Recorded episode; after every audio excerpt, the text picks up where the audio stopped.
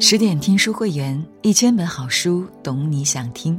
我是主播简宁，今天要跟大家分享的文章是《疫苗之父汤非凡干惊天动地的事，做隐姓埋名人》，作者王博。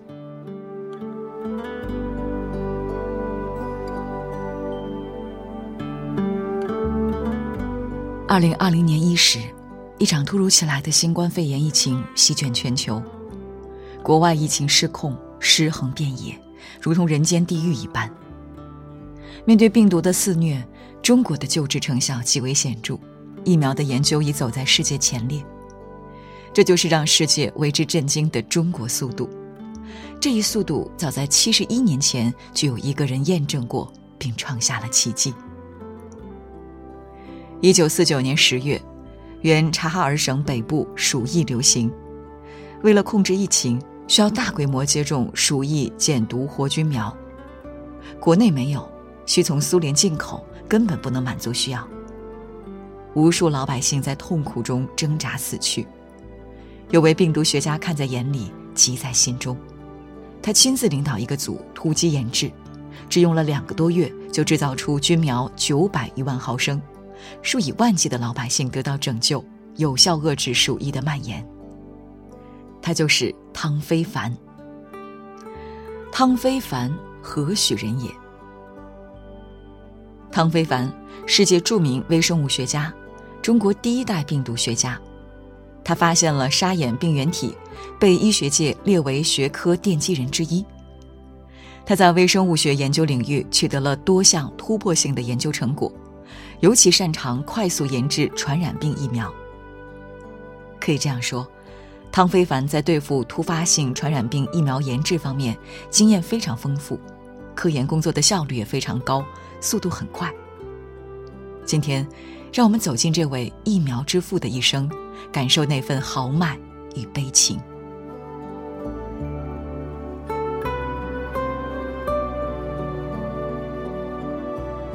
一八九七年九月十三号，汤非凡出生于湖南醴陵一个中落的望族家庭。六岁时，父亲将他送到二十里外的东冈何家驿署里。年幼的汤非凡性格倔强，好学上进，不甘人后，休息时都伏案读书，被同学们笑称“书虫”。汤非凡并不是两耳不闻窗外事，一心只读圣贤书的迂腐之辈，而是风声雨声读书声，声声入耳，家事国事天下事。事事关心的有志之人。汤非凡从小目睹人们受苦受难，少年时就萌生了学医拯救中国人的梦想。十二岁的汤非凡在父亲的安排下，正式进入新式学堂。中学毕业后，因没有学医的机会，只好考入湖南省立甲等工业学校学习精工科。一九一四年。由中美合办的湘雅医学专门学校成立，汤非凡毫不犹豫地弃工学医，申请报考。前进的道路无比艰辛。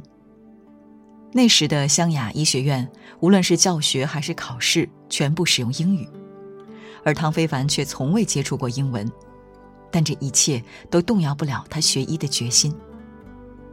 于是。他鼓足勇气向校方提出，请求准许他用中文答卷，随后再集中学习英文以进行补考。有梦想的人总是被偏爱，学校领导见他学医心切，破例录取了他。入学后，汤非凡求知若渴，好学不倦。为了补上英语，他拼尽全力，一年翻破了一本英文词典，眼睛也因此变成高度近视。终于克服了英语语言障碍。正所谓有志者事竟成，破釜沉舟，百二秦关终属楚；苦心人天不负，卧薪尝胆，三千越甲可吞吴。七年后，品学兼优的汤非凡成为湘雅首届毕业生，获得了哈佛医学院的奖学金，从此。远赴美国，走上中国病毒学研究第一人的艰难之路。汤非凡在哈佛一待就是三年，他的导师是非常著名的细菌学家和免疫学家秦瑟。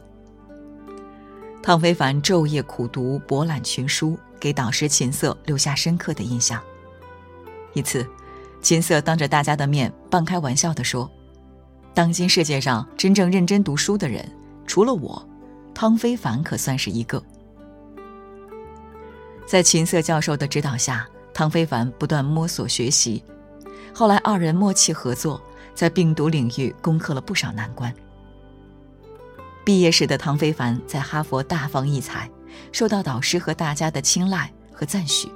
完全可以享受优越的科研环境和极佳的待遇，在美国大展宏图。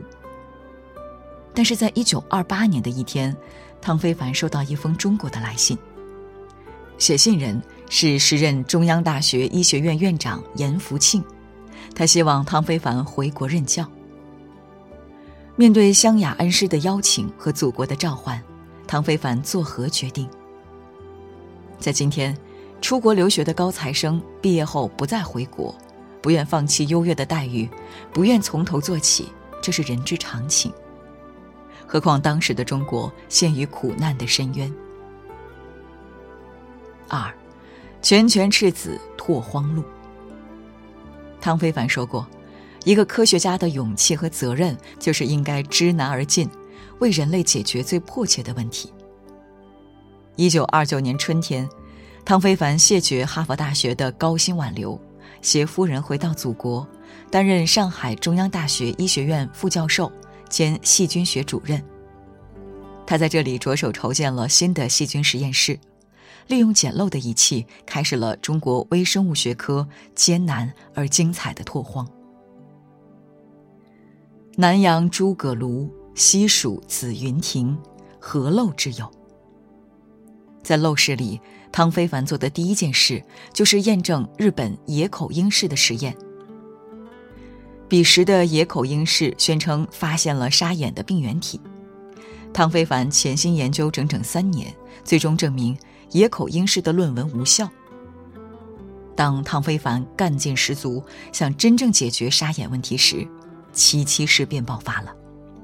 在民族存亡之际，汤非凡果断暂停手头的研究工作，投入到抗日救亡的运动中去。他报名参加了上海救护委员会的医疗救护队，随上海医学院的师生组成的医疗队驻扎宝山。妻子非常担心他的安危，身高仅有一米六的汤非凡毫不畏惧，风趣地说：“因为我目标小，炮火打不中我，所以我干这个最合适。”然而，一腔孤勇难挡灾祸降临。战火带来的瘟疫在九州肆虐横行，急需重建中央防疫处。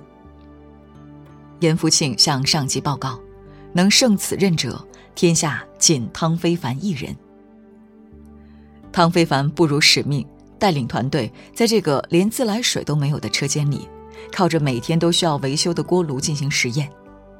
透析时，用一只破木船放在壶里透析。味酶用完了，从猪的胃里提取。苦心人天不负，在如此艰苦的条件下，他研究出震惊世界的国产青霉素。青霉素最早是由英国微生物学家弗雷明于1928年首先发现的。其实，中国唐代就有古人用长毛的浆糊涂抹伤口来消炎的记载。汤非凡特别关注。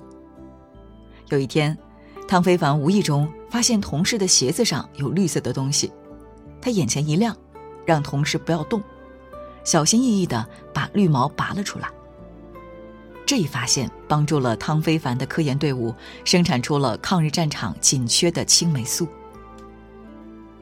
一九四三年九月五日，国产青霉素诞生了，挽救了中国抗日部队、驻滇美军及无数抗日军民的生命，为中国的抗日战争胜利做出了巨大贡献。英国著名的中国科技史专家李约瑟在英国杂志《自然》上高度赞扬汤非凡严谨的工作作风、不怕困难的精神。正是这种精神，让他攻坚克难，创造奇迹。短短几年时间，中央防疫处从一穷二白到研制出国产青霉素，从牛痘疫苗扑灭流行天花到狂犬疫苗，世界首支斑疹伤寒疫苗。汤非凡成了快速研制疫苗的代名词，可以说，此时的汤非凡已经是中国的疫苗之父。而他并没有被眼前的胜利冲昏头脑，他要继续一件已经搁置了将近二十年的任务，重启沙眼病毒的研究工作。三，以身试毒救苍生。沙眼，当今人们看来是很普通的小病，而在当时，全球几乎六分之一的人患沙眼，中国沙眼发病率更是高达百分之五十五。在一些医疗条件恶劣的农村地区，患病率甚至高达八至九成，故民间流传有“十眼九沙”一说，成为国内致盲率最高的疾病。为了对抗沙眼病毒，汤非凡付出常人难以想象的艰辛。泰戈尔在《飞鸟集》中有一段话：“只有经过地狱般的磨练，才能创造出天堂的力量。”只有流过血的手指，才能弹出世间的绝唱。一九五四年，汤非凡在同仁医院的沙眼门诊部开展工作，亲自收集了两百例典型病例。这些工作使他对沙眼的病理有了比较明晰的认识，并首次成功的在动物身上找到了沙眼病原的包含体。汤非凡带领团队废寝忘食的工作。但却总是以失败告终，研究所内开始蔓延出了低落的情绪。汤非凡此时没有丝毫退缩的想法，他决定另辟蹊径，采用鸡卵黄囊分离实验。终于在四年后分离出了沙眼病毒，甚至将病毒分离率达到百分之五十。不到两个半月内，又连续分离出病毒八株。再次印证了震惊世界的中国速度。这株病毒就是闻名全球的汤氏病毒 T.E. 八。二十多年的心愿终于实现，汤非凡成为世界上发现重要病原体的第一个中国人，也是迄今为止的唯一一个中国人。科研者必以身尝苦，而后造福众人。一九五八年元旦。为了证实这次分离出的就是沙眼病毒，他竟然要求助手协助把病毒注入自己左眼中，冒着失明的危险，四十天坚持不治疗，眼睛红肿的让人心疼。汤非凡因此感染了沙眼，也证实了分离出的病毒正是沙眼病毒，收集了可靠的临床资料。他彻底解决了七十多年来关于沙眼病原体问题的大争论。